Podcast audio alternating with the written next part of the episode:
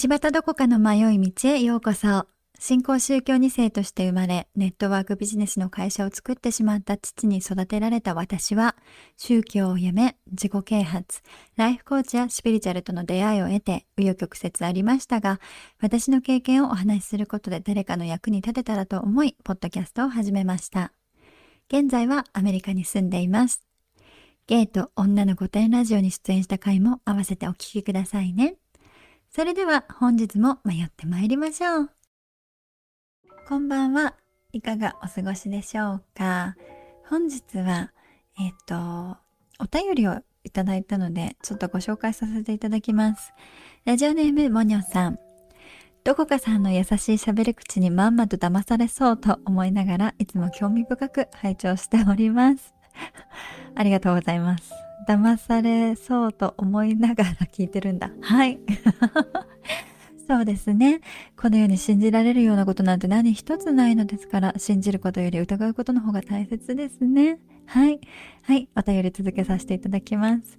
4月25日付、東京新聞の夕刊の宗教2世の方の記事のタイトルが、迷い道でどこかさんかと思いましたが違ったようです。それにしてもおそらくこの記事を書いた方はこちらのポッドキャストを聞いている方なのかなと思いながら読みました。どこかさんの発信が少なからず社会やメディアに向けて影響していることを確信した次第です。私自身は宗教に影響されない人生を歩んでいますが、宗教を知ることは多くの人や芸術作品を知る手立てとして重要だと思っています。かっこ書くほどのことでもない当たり前のことですが、過去閉じる。熱々あんかけ会、遠藤周作沈黙の感想をぐさりと刺さりました。もう一度読み直そうと思います。引き続き番組を楽しみにしてまいります。季節柄お体どうぞご自愛ください。ということで、もにょさんからいただきました。えー、っとですね、東京新聞の夕刊さんは私のことではないですね。はい。もしかして私かなと思った方がいらっしゃいましたら、それはちょっと違いますね。ですが、ね、今この世の中は一昔前だったら宗教のことなんて新聞になかなか載せられなかったことがこの宗教2世の体験談とかをあの取り扱ってくださるメディアが増えたことは私も感激しております。あのその記事読んでないんですけどきっとねいい記事だったのかな？なんかこのポッドキャストと似てるようなところがあったのでしょうか。記者さんがポッドキャスト聞いているかわからないですけどまあでもなんか少し嬉しくなりました。東京新聞さんよろしければ私のことも取材してくださいね。はい。モニョさんがおっしゃってくださったように、沈黙編、思ったより多くの反響をいただいております。これを収録した後は、うん、本当に配信するかどうかとても迷いました。内容も内容ですし、ネタバレもしていますし、収録後、なんかこれを撮れたという達成感はあったのですが、あまりにも個人的でふさわしくないかなとか、うーん、いろいろ考えてしまい、他の内容で収録し直そうかとかも思ったのですけど、バジャピーが、あの、この内容でいいと思いますと勇気づけてくれましたので、配信することができました。そうね、本当にモニョさんの言う通りで、多くの文学作品や芸術作品、また歴史とかね、音楽とかを知る上でも、宗教の知識はより深くあの理解する手立てとなりますよね。知ってると知らないのでは、こ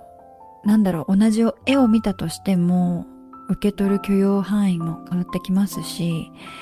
芸術とかのなんか理解度も変わってくるのではないでしょうか。ね、そんなこと考えてたら、なぜか、あの、めちゃくちゃバッハが聴きたくなって、私朝から大音量でバッハ聴いてたらパートナーがね、降りてきてどうしたみたいな。大丈夫？どうしたの？みたいなね、急に宗教、バッハさんかなりね、あの、教会音楽書かれてるので、あの、パイプオルガンとかの大迫力の曲とか聴いてたら、あの、パートナーに心配されましたが、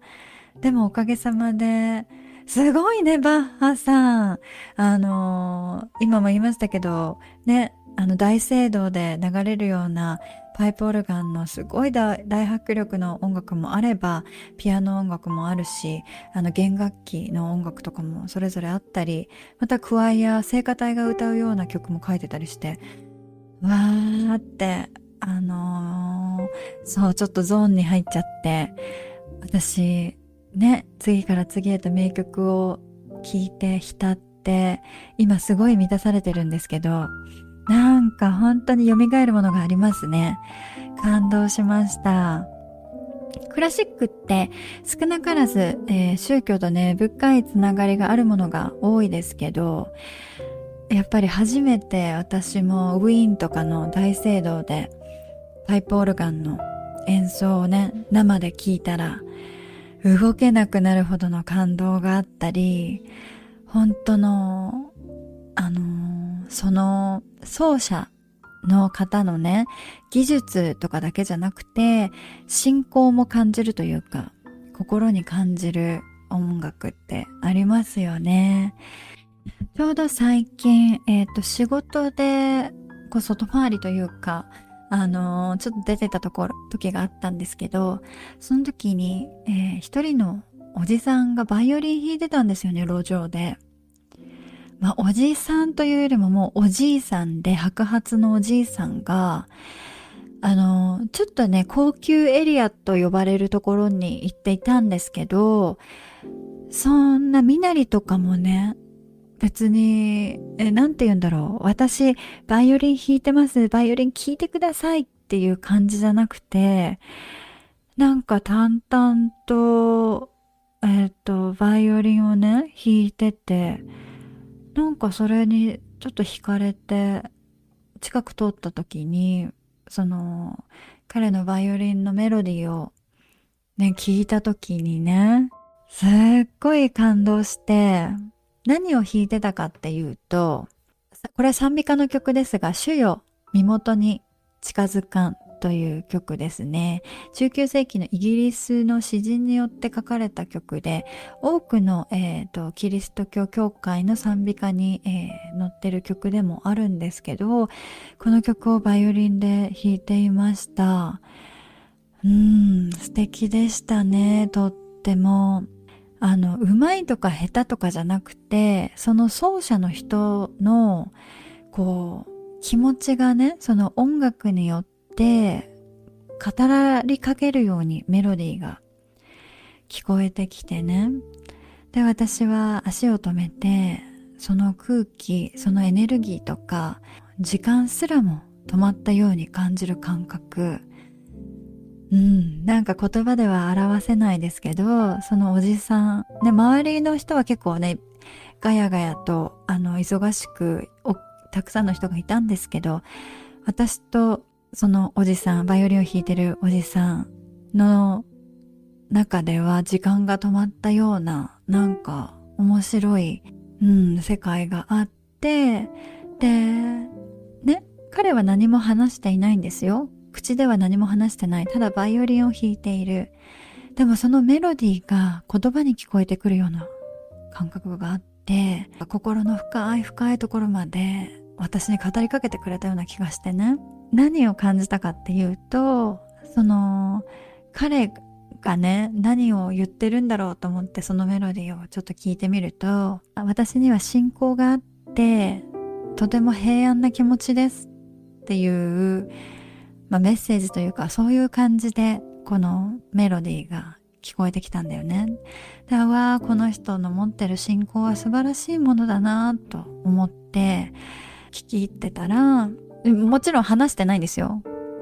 あの、言葉は交わしてないけど、お嬢さん、あなたには信仰があるの？みたいな感じに聞かれた気がしたんですよね。そしたら、もう私は何も言えず、何も言わないですけど、うん、はい、ありますって、あなたのような素敵な信仰を私も持ってたらいいなと思ってますよ、みたいなことをね、心の中でお返しして、あの、現金はそんなに持ってなかったから、あの、あまりね、投げ銭すること投げ銭と言いますかなんか置いていくことはできなかったんだけど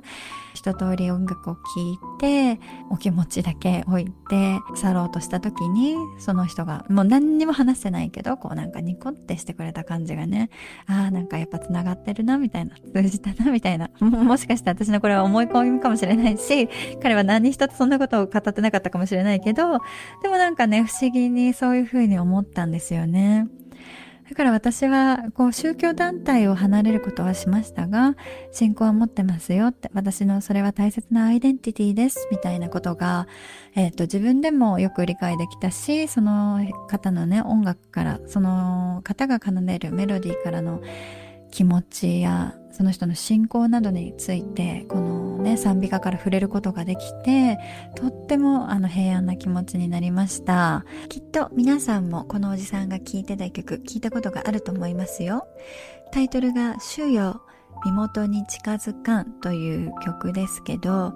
映画あのデカプリオがやったやつですね「タイタニック」でも流れておりました。これはね実話に基づく描写ね映画でもあったみたいですけど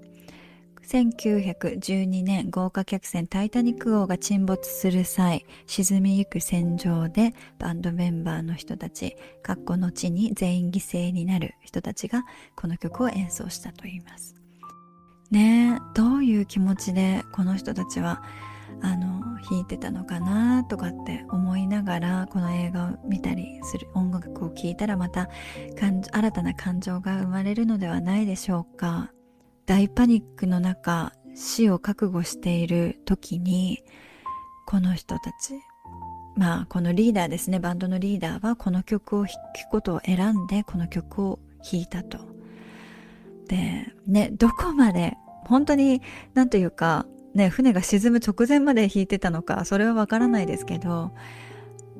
このもう沈没するっていう沈んでゆく戦場で引いていたというのが式に残っています。ねえ、どんな気持ちだったんだろう。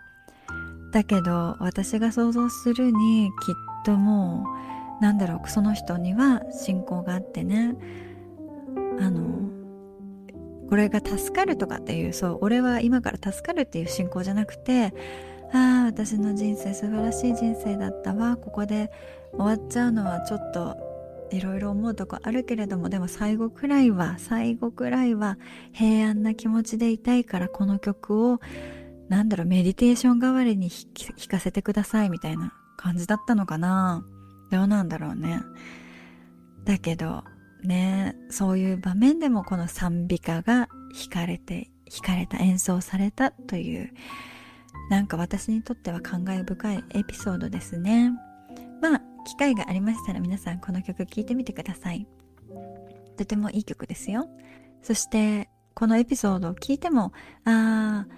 なんだろうあ信仰って素晴らしいなって思えるようになりました。最近本当に私自身の中でも変化があって前まではまださ被害者意識が強かったところあるけどなんか今日バッハ聞いたからかすっごい満たされてる。信仰って素晴らしいと思ってる。うん否定してないというか。そこもうんよかったな。今日気づくことができてよかったです。お便りありがとうございました。ここで一旦広告です。ともう一通お便りを紹介させていただきたいと思います。ラジオネームルミルミさん。こんにちは。いつも拝聴させていただいておりますどこかさんに感謝の気持ちを伝えたくてお便りいたしました。小学生の子供を持つ40代の女です。私はとても心配性で20代の頃から老後の心配をしているような人間です。今のところは宗教にはまりもせず精神も病まずに過ごすことができていますがいろいろと不安や心配ばかりで気が休まらない毎日です。そんな中どこかさんの今までのお話を聞いてきて生きることに正解はないと腹をくくるしかない。迷いや不安が伴うしむしろ迷うことこそ生きることなのかな。しみじみ感じることができました。こんな風に私の拙い表現だとありきたりな感じですがここまで心に響いたのは初めてな気がします。心配性の私なので完全に変わることはできないと思いますがそんな考え方もあるよと教えてくださったことに本当に感謝しています。そして最新回でどこかさんに相談しても正解は答えられない。だけど寄り添って聞いてくれるという誠実で優しい気持ちが伝わりとても嬉しくなりました。まとまらない文章を永遠に失礼いたしました。これからも配信楽しみにしております。ありがとうございます。ルミルミさんすごい素敵なお便り。いやこんなにあの感想素敵な感想いただけて私も本当に嬉しいです。小学生の子供を持つ持っているということでいやそうですよね。私も子供いますけど心配ですよね。いろんな本当に心配があります。特にさ子供のことなんて何て言うんだろう。隣の芝生は青いじゃないけどあの子がね友達の子供がなんかこんな習い事させたって言ったらあうちもしなきゃいけないのかなとかって思ったり違う子が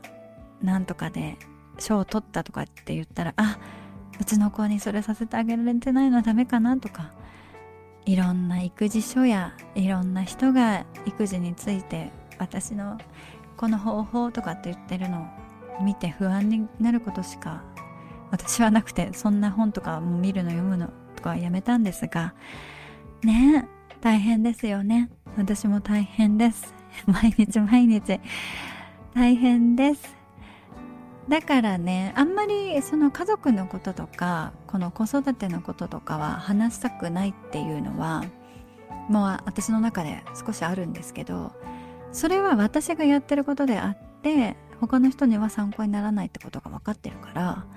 あのね人の子育てとかそのだってさその子育て本とか見てもそれはあなたの子供だったからワークしたんですよね。そうあの何？それで良かったのかもしれないしあなたにはどんなパートナーがいたかもしれないしどんな経済状況だったのかもしれないしあなたがどんな性格の人かもしれないけどでもあなたにはそのそれが成功したからって本を書いたりしてるらっしゃるのかもしれないけどそれはね私だったら違う話全然環境が違えば全く違いますからね。私もとても心配性でそうね。なんかビクビクしながら怯えながら生きてきましたね。というよりも今もきっとビクビクしながら生きてます。なのですっごいねあの毒吐いたりもするんですけど。でもねそれでもいいんだなって最近は本当に思うようになりました。ここまで来れるにもなんかいろいろあったな。でも恵まれてたなとかも思いますがねよければ一緒にお話ししてみませんか？ということでちょっとねここからはあの宣伝なのですがしょうちゃんさんがはいとっても素敵なウェブサイトを作ってくださったということが、えー、先週じゃないや火曜日にお伝えしたんですけどえっと本日からそれが見れるようになってます。概要欄に URL 貼っときますのでぜひそちらから見てみてください。前回もお話しいたしましたが私に相談しても、はい、答えはありませんしあのこうしたらいいよなんていうアドバイスはできないのですがでも何て言うかな私がなんかたくさんのねちょっと不思議な経験というかまああんまり一般と言ったら変かもしれないけどあまり人がしてこなかった経験をした私だからまあ許容範囲はあの大きいつもり ですし、ただ本当にあの聞くことしかできないっていうのが正直な感想です。まあ、皆さんとお話ししたいっていうのもありますし、そうね、なんか吐き出せないこととか、友達にも相談できないこととか、なんかあればね、ぜひ、あの、私とお話してみませんかっていうご提案です。よろしければ、えっ、ー、と、ね、リンクからぜひ申し込んでみてください。ちょっと時間の関係上、私もあまり、えーと、長く時間が取れないのですが、あの、もし興味がある方がいたら、一緒にお話できるととても嬉しいです。本日もお聴きくださりありがとうございます。道端どこかの迷い道では Twitter、Instagram をやっています。ハッシュタグどこ道または道端どこかの迷い道でご感想などご投稿ください。ご質問、ご相談などのお便りも募集しています。概要欄の URL からぜひお寄せくださいね。それではまた火曜日にお会いいたしましょう。Goodbye!